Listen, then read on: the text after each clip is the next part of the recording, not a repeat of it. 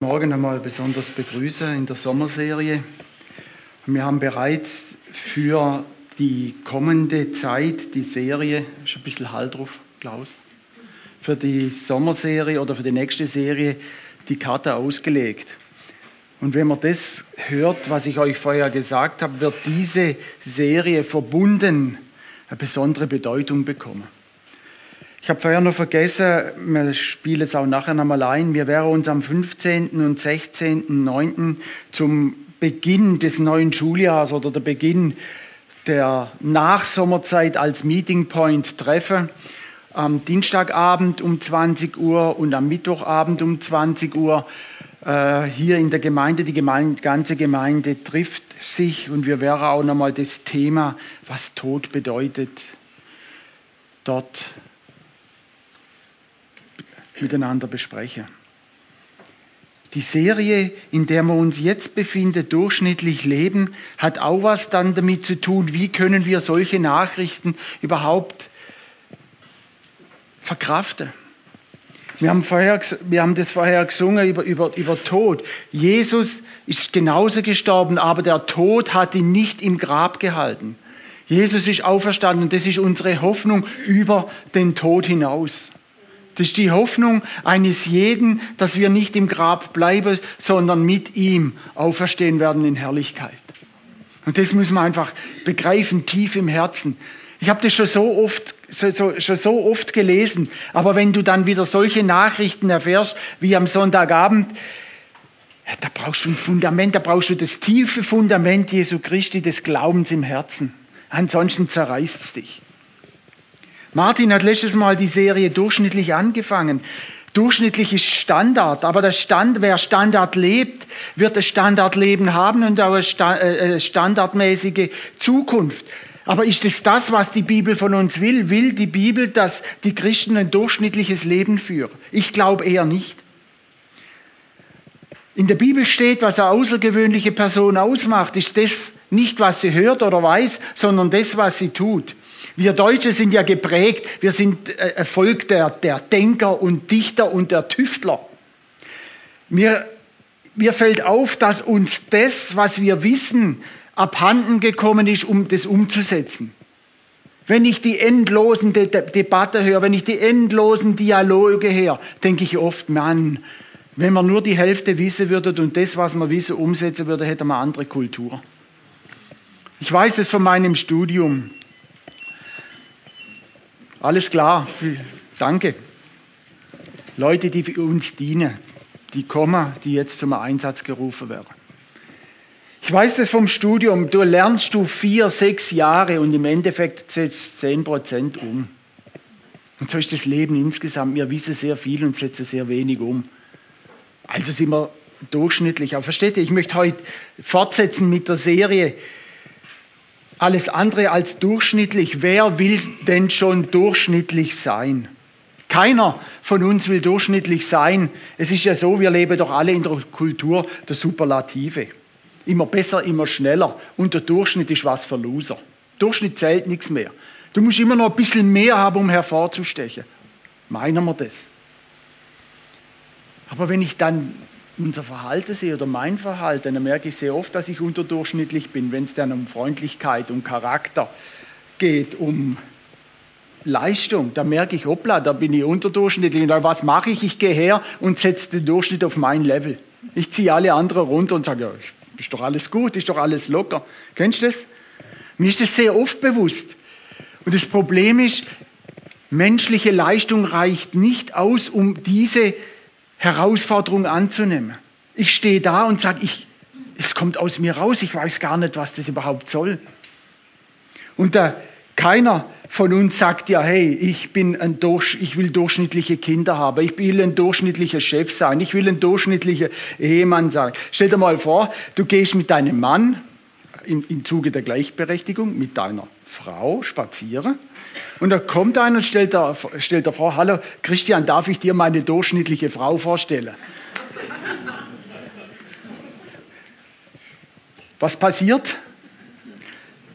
Da klatscht es Beifall. Aber vielleicht an der anderen Stelle, versteht ihr? Durchschnitt in der heutigen, in der heutigen Gesellschaft wird oft sogar als, als ungenügend definiert. Aber was heißt jetzt das Durchschnitt? Was bedeutet das? Blend mal das Bild ein. Ich habe ein super Bild für euch. Hey, ihr wisst, ihr, hoppla, jetzt falle noch. Ihr wisst, dass ich auch gern schnelle Autos fahre. Und mit meinem Freund Hubert hatte ich die Gelegenheit, dieses Auto eine Woche zu fahren. Eine, ein Wochenende, gell, Hubert? Schaut mal, das, die Geschwindigkeit unter rechts auf dem Tacho. Hey, nur Fliegen ist schöner. Und so definieren wir durch. Wir wollen immer mehr und immer mehr und immer mehr. Hubert und ich hatten unsere Freude. Aber wisst ihr was? Das ist nicht das Leben. Wenn wir das aus, wir, am, am Ende haben wir und das Auto wieder abgegeben, waren glücklich, das einmal genießen zu dürfen. Aber unsere Herzen sind nicht daran gehangen.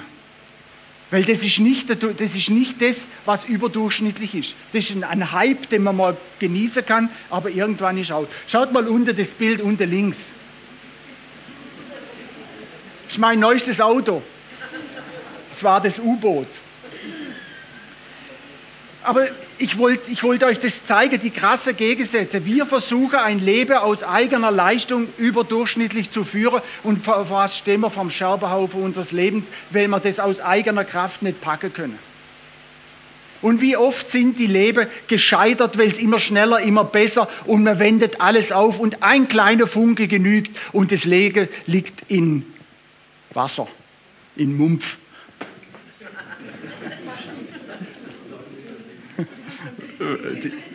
Manchmal soll man im Leben die Handbremse ziehen und sich wieder auf die Werte besinnen, die tatsächlich wichtig sind. Aber was bedeutet jetzt durchschnittlich? Ich habe es einmal ein bisschen, ein bisschen aufnotiert. Der durchschnittliche Deutsche schaut drei Stunden 42 Minuten fern am Tag. Er, er trinkt 100 Liter Bier. Am, am Tag, ja. Das sind Jahresdurchschnitte, natürlich. Er raucht 1000 Zigaretten und hat eine Aufmerksamsspanne von 8 Sekunden. Nach 8 Sekunden kann er den Reiz halten und dann geht er schon wieder weg. Übrigens, ein Goldfisch hat 9 Sekunden. Wohnt zur Miete und isst gerne Kartoffeln. Hey, ich bin Schwabe, ich esse Nudeln, ich bin kein Durchschnittsdeutscher. Ich habe mich gefreut, weil das Gläser ab war, ist für mich der Tag gerettet. Und hat 0,9 Kinder. Also ich weiß nicht, äh, kann man 0,9 Kinder auf die Welt bringen. Also ich kenne nur entweder ganz oder gar nicht.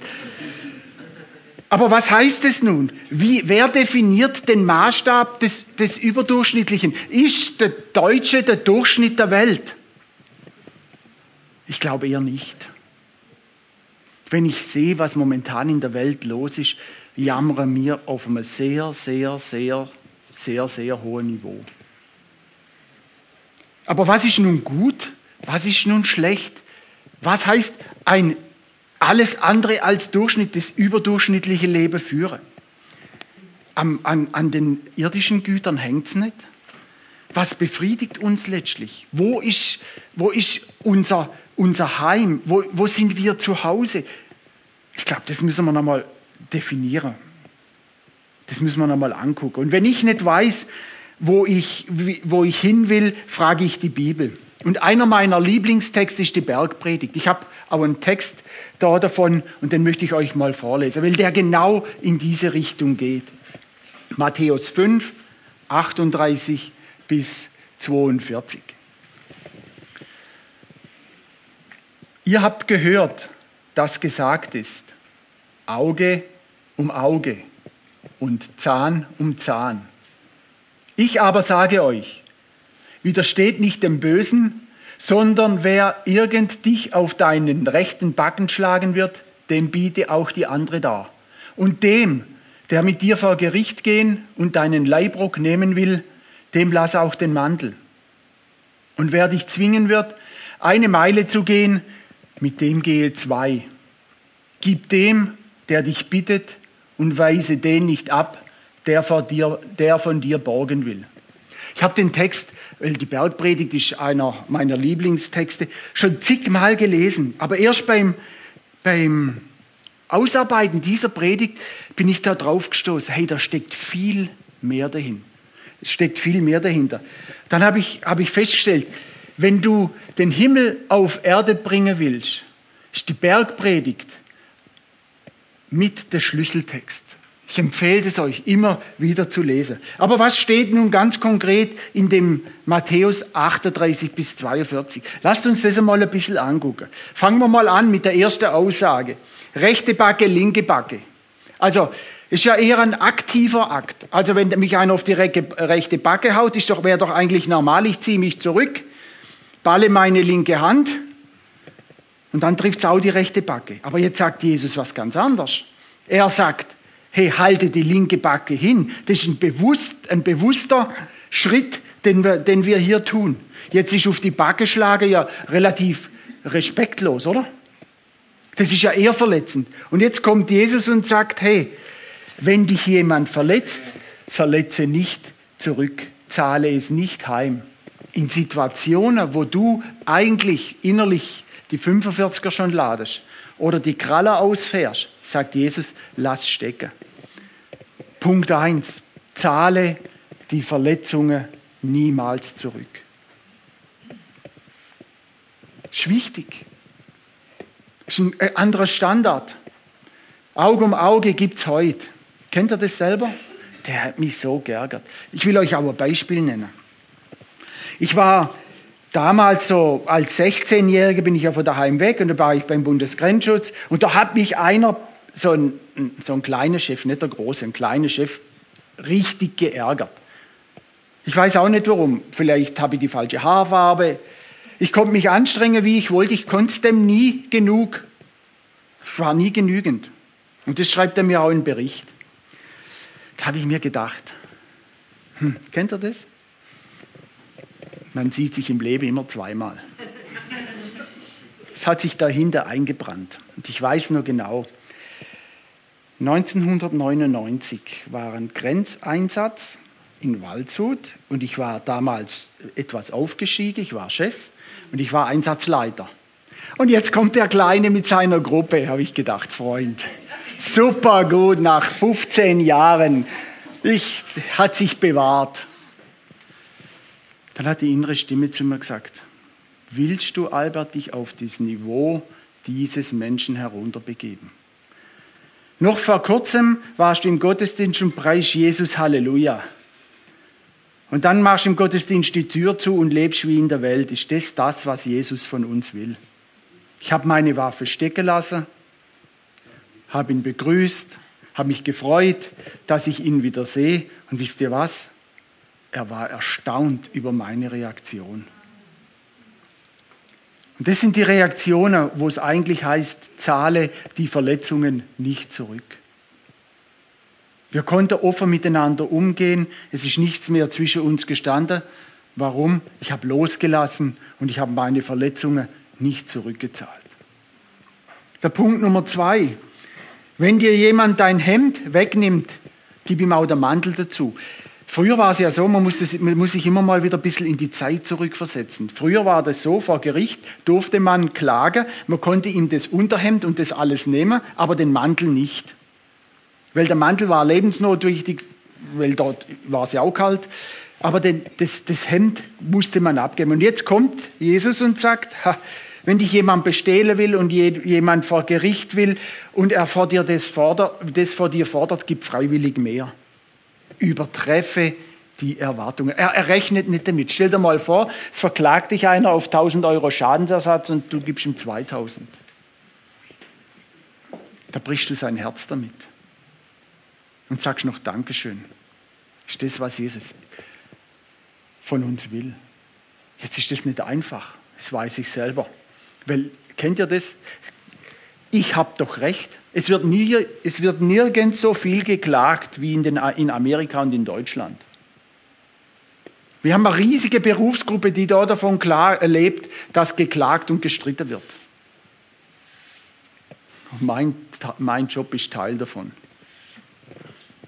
Wenn ich also am, am Montag komme und habe solche Berichte und lese dann, wer wieder mit wem gestritten hat, was wieder da passiert ist, muss ich sagen, oh Jesus, wo sind wir momentan? Übertreffe die Erwartungen. Und wenn dich jemand zwingt, eine Meile zu gehen, jetzt muss man aus, für, unsere, für unsere Zeit, hm, hört sich das hm, vielleicht nicht mehr so modern an, aber ihr müsst einfach wissen, früher war das so, die römischen Soldaten hatten gewisse Privilegien und die konnte jeden Juden oder jeden verpflichten, eine Meile mit ihm zu gehen und er musste das Zeug tragen. Und stell dir vor, es gab vielleicht, oder könnt ihr mir vorstellen, den einen oder anderen, der sagt, hm, den ärgere ich. So ein bisschen so die Selbstherrlichkeit, komm, den lasse ich eine Meile mit mir gehen. Du musst dir ja vorstellen, du läufst eine Meile mit ihm, dann musst du ja wieder zurück. Und du musst ihm sein Zeug tragen. Und jetzt sagt Jesus, hey, wenn dich jemand zwingt, diese Meile zu gehen, geh doch mal zwei Meilen mit. Ich glaube, auf der zweiten Meile hast du keinen Stau mehr. Aber auf der, zweiten, auf der zweiten Meile, wenn ich das übersetze, wird Heilung frei. Du legst es ab. Während sie gingen, heißt es ja immer in der Bibel, während sie gingen, ist ein aktiver Prozess. Gib dein Bestes, verstehst du? Lass uns nicht äh, durchschnittlich sein. Gib dein Bestes, geh die zweite Meile mit. Zahle die Verletzungen nicht zurück, übertreffe die Erwartungen, gib dein Bestes. Und dann der Punkt Nummer vier, der in, dieser, in diesem Text drin ist. Wenn du mehr hast, gebe dem, der leihen will. Ja, aber wenn ich was gebe, habe ich das doch nicht mehr. Und jetzt müsst ihr wissen, im, im, im jüdischen Gesetz war so, alle sieben Jahre war Schulderlass. Und jetzt stell dir mal vor, sechs Jahre war er schon rum und es kommt einer zu dir und sagt, hey, kannst du mir mal 5000 Euro leihen oder 5000 Denare oder, wenn, ich mache es immer plastisch, heutige Zeit. Du weißt aber, er kann ganz legitim im siebten Jahr sagen, hey, Freund, bin schuldenfrei. Also da überlegt man sich dann schon, ob man dem das was gibt. Aber was sagt Jesus? Schau nicht auf das, was du da hast oder, oder was dir abhanden gekommen sein könnte, sondern bring den Himmel auf die Erde, mach den Unterschied und gib. Ich werde dich immer versorgen. Kennt ihr Matthäus 6,33? Trachte zuerst nach dem Reich Gottes und seiner Gerechtigkeit und alles andere wird dir hinzugefügt. Ich kann die Bibel aufschlagen und lesen, wo ich will. Mein Gott wird mich immer versorgen. Wir in unserer Wohlstandsgesellschaft denken aber anders. Immer mehr, mehr, mehr. Ich brauche noch mehr, ich brauche noch mehr, ich brauche noch mehr. Die Bibel gibt es aber auch Stellen, wie der Gutsbesitzer, der eine Scheune baut und in der Nacht wird er noch sterben.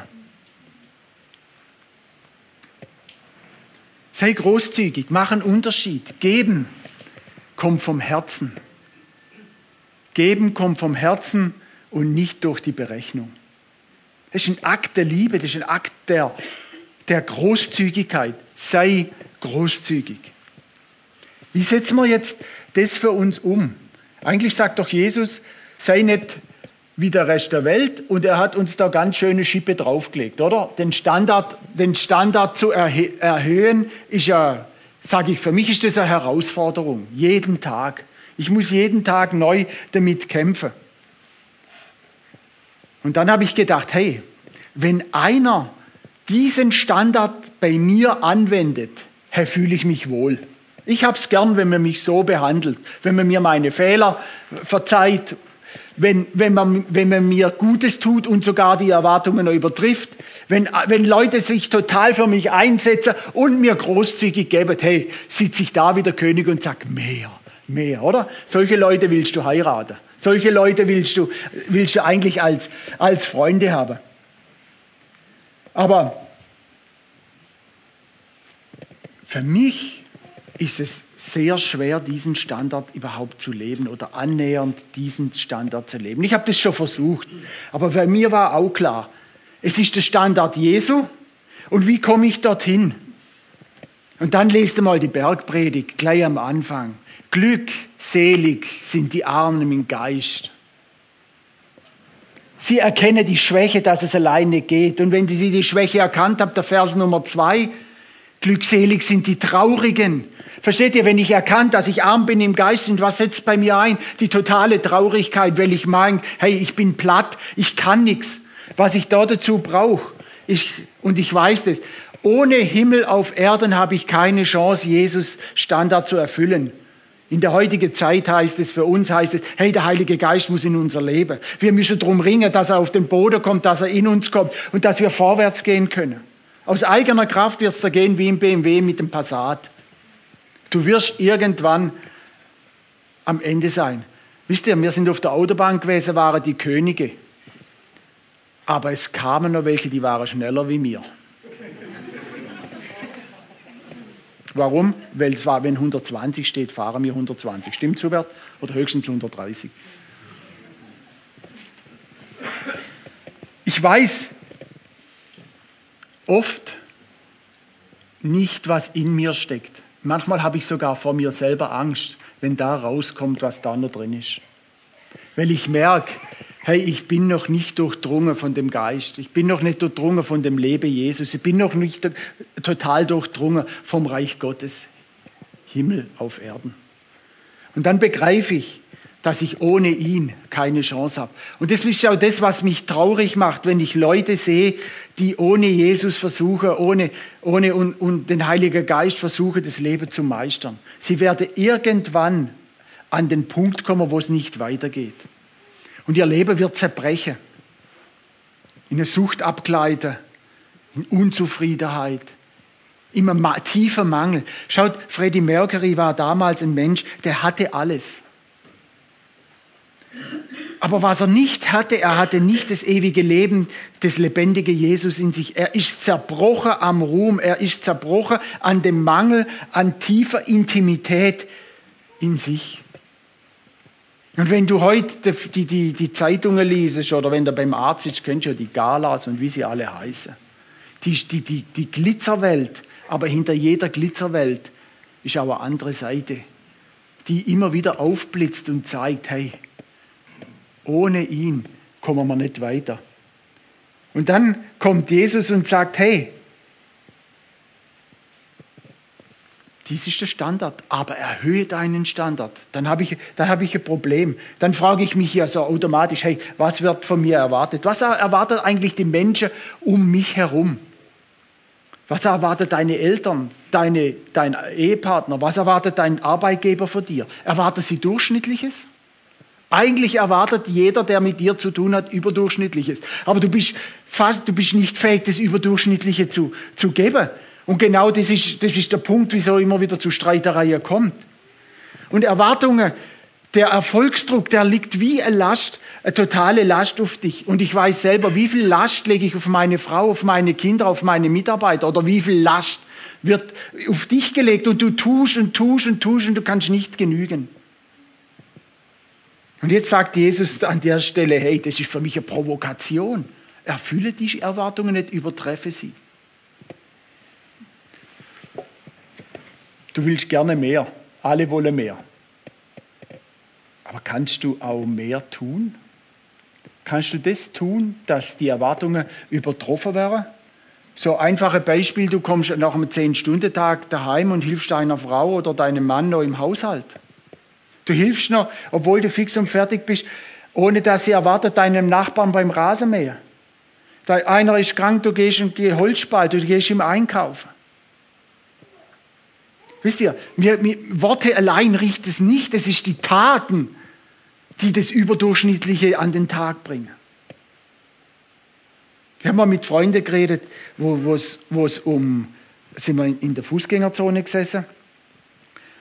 Ah, da hat einer, ich sage keinen Namen, hat einer gesagt, oh, dem geht schlecht, lass uns für ihn beten. Dann habe ich gesagt, das ist wunderbar, geh in die Bäckerei, kauf ihm ein Brot und gib ihm, dann wird er satt. Seht ihr, das ist das, was es das Überdurchschnittliche für uns, für uns bedeutet. Das überdurchschnittliche Leben, das Jesus eigentlich von uns erwartet. Jesus lädt uns ein, einen höheren Standard zu leben. Die Beispiele, die ich da vorher gebracht habe, die beziehen sich alle auf Unrecht. Unrecht hassen wir. Aber wie oft hast du schon Unrecht am eigenen Leib erfahren? Wie oft hat Unrecht dein Handeln überhaupt schon mal geprägt? Und jetzt kommt Jesus und sagt, hey, er lädt uns ein, einen höheren Standard zu leben, nicht Unrecht zu erwidern, sondern Leute, Leute zu verblüffen mit einer Reaktion, die sie eigentlich gar nicht von uns erwarten. Weil ich habe auch gelernt, normal, durchschnittlich heißt für mich, verletzte Menschen verletzen wieder. Den Moment, wo du auspackst, verletzt du wieder. Aber geheilte Menschen, gefundene Menschen, finde Menschen, heile Menschen. Der Schlüssel hängt übrigens draußen, zweite Reihe, also zweite Tafel. Und Jesus sagt, hey, wenn dich jemand verletzt, übervorteilt, erhöhe den Standard. Lass dich überdurchschnittlich werden. Und dazu brauchen wir die Hilfe. Wir sollten jeden Tag vorm Aufstehen sagen, Heiliger Geist, komm du in mein Leben. Wasche mich rein. Gib mir die Kraft, den heutigen Tag zu überstehen. Für mich wird es immer wieder klar, wenn ich so die Bibel lese, was sorgst du dich um den nächsten Tag, wo der eigene doch die eigene Last hat. Versteht ihr? Ich muss kämpfen, dass ich diesen Tag überstehe. Was mache ich mir Sorgen um, um morgen? Mein Gott ist größer. Lass mich den heutigen Tag mit ihm überstehen und dann wende ich mich an Nächsten. Der Deutsche, der plant ja 15 Jahre voraus. Ich habe mit Emily von Michael gesprochen. Sie hatten Pläne. Was sind die Pläne jetzt wert? Das Einzige, was zählt, ist die Verbundenheit und den Glaube an unseren Schöpfer, der die Auferstehung bewirkt. Das ist das Einzige, was bleibt. Das heißt nicht umsonst, schaffe dir Schätze im Himmel und nicht auf Erden. Versteht ihr? Als wir alles falsch gemacht haben, als unsere Situation ausweglos war, als unsere Situation, als unser Leben am Boden lag, hat Jesus uns das Leben vor, vorgelebt. Er, war, er hat am Kreuz vergeben. Er war großzügig. Er hat, sich, er hat uns beschenkt. Er hat aber auch zu dir gesagt, lass los. Das ist das Leben, wo Jesus eigentlich von uns will. Lebe überdurchschnittlich. Das ist das Leben, wo man sagt, das ist der Himmel auf Erden. Das ist immer wieder der Ausdruck, ja, Himmel auf Erden, was bedeutet das? Ich glaube, dass wir hier auf der richtigen Spur sind. Jetzt musst du dir mal fragen, was wäre, wenn du die Erwartungen deines Partners übertreffen würdest? Wenn Kinder die Erwartungen übertreffen oder Eltern, was würde das bewirken? Das ist die Frage, wo ich mir gestellt, wo ich mir gestellt habe. Dann war mir ganz klar, wir sind für diese Art des Lebens selber verantwortlich. Wir dürfen uns nicht an den Verhalten anderer orientieren, sondern wir müssen unser Verhalten selber definieren. Weil sonst binden wir uns an die Leute. Wir verletzen sie wieder. Wir stellen sie bloß, wir richten. Wie oft habe ich schon gerichtet? Wie oft musste ich schon zu Jesus gehen und sagen, Jesus, hey, ich habe es verschossen. Und wie viel Gnade kann ich jedes Mal neu empfangen? Ich bin so froh, dass ich ihn habe. Versteht ihr? Wie geht es?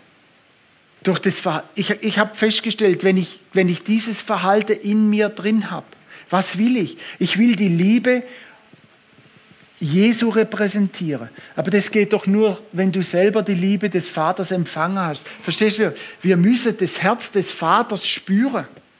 Ohne, ohne die Liebe des Vaters selber in mir aufgenommen zu haben, ohne Jesus in mir wirken zu lassen, werde ich keine Chance haben, das alles umzusetzen. Ich habe mal festgestellt, ich wollte immer der Beste sein. Im Sport, in der Schule nicht so. so hab mir, ich hab da, in der Schule habe ich immer gesagt, jedes Pferd nimmt das Hindernis gerade so, springt nicht höher, als es muss. Also die vier gewinnt, ich weiß, viele kennen das. Aber sonst, wo es dann darum ging, wollte ich immer der Beste sein. Und dann habe ich gemerkt, hey, ich eck da ganz schön an mit meinem Verhalten. Warum? Da fährst du automatisch die Ellenbogen aus. Und dann kämpfst. Und der Druck, den du auf dich legst, ist, wird immer größer und immer größer. Und irgendwann gab es halt doch noch einen, der war besser wie du. Mist. Also was tun. Und ich habe lange damit gekämpft, bis ich bis ich näher zu Jesus gekommen bin und habe gesagt, hey Jesus, was soll ich tun? Für mich war klar, Zwischenzeitlich fange ich an, die Menschen zu lieben und das, was sie tun, ist das Beste, was sie geben, weil das kommt von Herzen. Ich habe kein Recht zu richten, ob das gut ist oder nicht, sondern ich gehe her und sehe die Einmaligkeit in jeder Person und nicht das, was sie nicht kann oder das, was sie verschossen hat. Warum? Weil Jesus auch meine Einmaligkeit sieht. Bin ich, dann stehe ich, stehe ich über Gott und sage, hey, ich richte. Und seit ich anfange, die Menschen zu lieben und, und das wertzuschätzen, was sie machen, ohne Wertung, ob das was ist oder nicht, für das, was die Leute bringen, ist es das Beste. Kriegst du die Herzen der Menschen? Fange ich an oder versuche ich, den, den Lebensstil des Über, Überdurchschnittlichen zu führen? Die Erwartungen des anderen zu treffen. Verstehst du? Die Erwartungen anderer zu übertreffen heißt, weißt du, was die Leute wollen? Weißt du, was die, was die Leute wollen, ohne dass sie es überhaupt fähig sind, zum Ausdruck zu bringen? Er hilft den Menschen mit Jesus ihren Traum zu erfüllen. Jesus hat deinen Traum auch erfüllt, du musst ihn nur ergreifen. Versteht ihr?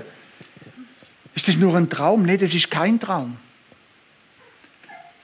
Sei überdurchschnittlich. Jesus hat deinen Traum erfüllt.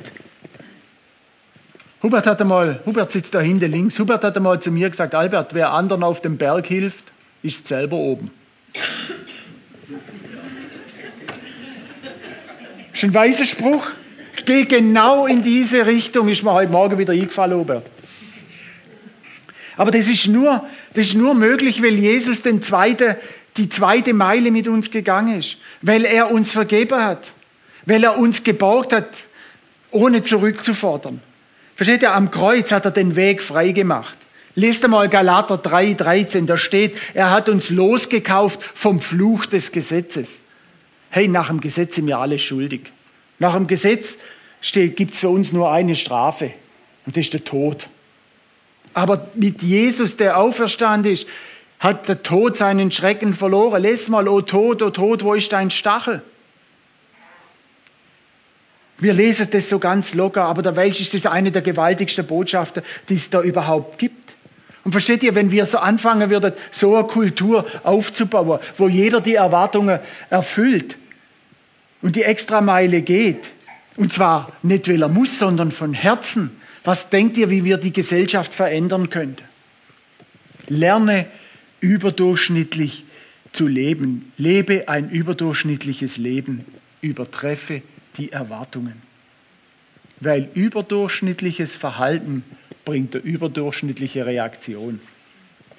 Und Jesus will doch mehr. Versteht ihr, am Ende, am Ende unseres Lebens glaube ich keiner, dass er sagt, hey, ja, das Minimum war mir genug. Ach, ich habe zu viel gebracht ach, das war mir alles zu mühsam. Sondern jedem von uns ist die tiefe, die tiefe, tiefe Sehnsucht, ein sogenanntes Erbe, etwas, etwas Bleibendes zu hinterlassen. Ist das ein Auto, ist das Geld, das ist alles nicht bleibend. Sondern der, der bleibende Eindruck des ewigen Lebens mit Jesus weitergeben an andere, an die Kinder, an deine Freunde, geht nur, wenn du bereits jetzt im Leben das überdurchschnittliche Leben geführt hast. Und ich habe am Anfang auch gesagt, es ist sehr schwer. Warum? Weil es unser Leben kostet, weil es eigentlich alles kostet. Es ist ein Lebensstil der Hingabe. Es ist ein Lebensstil der Unterordnung. Im 1. Petrus 5, 5 heißt es, ordnet euch unter die mächtige Hand Jesus unter oder Gott. Und er wird euch zur rechten Zeit erhöhen. Und Jesus hat recht, wenn er sagt, erfülle, erfülle die Erwartungen nicht. Erfülle die Erwartungen nicht, übertreff sie. Überdurchschnittliches Leben heißt Erwartungen nicht erfüllen, sondern heißt, wir sollen sie übertreffen. Wie viel muss ich da reinstecken? Ist die falsche Frage. Streich die Frage, schreib sie gar nicht mit, sondern wisst ihr, was die richtige Frage ist? Steckt mein Herz in dem drin, was ich tue? Nur da, wo mein Herz drin ist, wird die Liebe repräsentiert. Nur da, wo ich mein Herz drin habe, kann ich ewig gehen. Die Leute fragen mich oft, Albert, du hast ja auch nicht nur einen 40-Stunden-Job. Du hast Verantwortung 70.000 Leute. Du siehst jeden Tag so viel Schmerz, so viel Leid. Wie schaffst du das auch immer, wenn du in der Gemeinde bist, bist du auch da? Hey, das, was, was in Jesus gepflanzt ist, erzeugt bei mir keinen Stress. Es ist mein Leben, mein Leben zur Entfaltung zu bringen. Und das, was, wo, wo das Herz drin ist, wirst du niemals ausgebrannt werden. Und jeder von euch hat einen eigenen Weg.